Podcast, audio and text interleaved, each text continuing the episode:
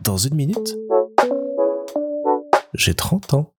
Salut Ce week-end, je fais un petit aller-retour express à Lyon pour assister au festival Wind Tower organisé à la Halle Tony Garnier. Alors c'est un festival qui est organisé par l'association Woods Tower que j'ai découvert par l'occasion et qui a déjà un festival du même nom mais qui propose une édition hivernale, le Wind Tower, centrée autour des cultures urbaines.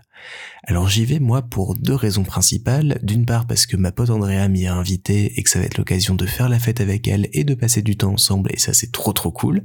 Et puis de voir et de danser en live en écoutant Polo et Pan, un groupe d'électro que j'aime énormément. Je les écoute depuis des années et des années. J'admirais les vidéos des concerts qui étaient des énormes bains de foule complètement fous et délirants.